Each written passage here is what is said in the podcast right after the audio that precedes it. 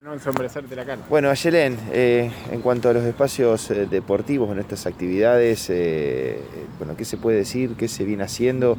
Sobre todo con clubes que estuvieron cerrados, con competencias que están ávidas de, de volver eh, a, a la práctica. Bueno, en definitiva, ¿cómo está la actualidad hoy? Bien, nosotros venimos desarrollando también en el marco de vacaciones de invierno, pero también en el marco de la apertura de ciertas restricciones que, que hubo en el contexto de pandemia, el acompañamiento a clubes y asociaciones eh, deportivas a protocolizar sus actividades. ¿no? Ustedes saben que en este momento se pueden sostener estas actividades en el marco de, los clubes y de, equipos sostenidos, entonces hemos ayudado y acompañado a protocolizar.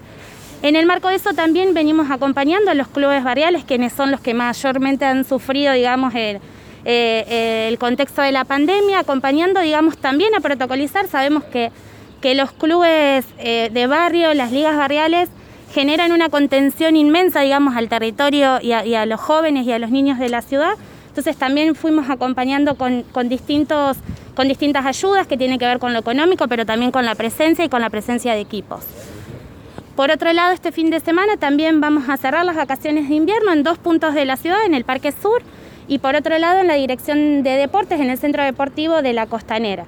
Eso de algún modo da un cierre a todas las actividades que venimos teniendo en los 24 espacios deportivos de la ciudad, de toda la ciudad, con una amplia eh, oferta, digamos, de, propuestas que van desde aquellos deportes, si se quiere, reglados y, más federados, como aquellos deportes que tienen que ver con la recreación, con los vínculos.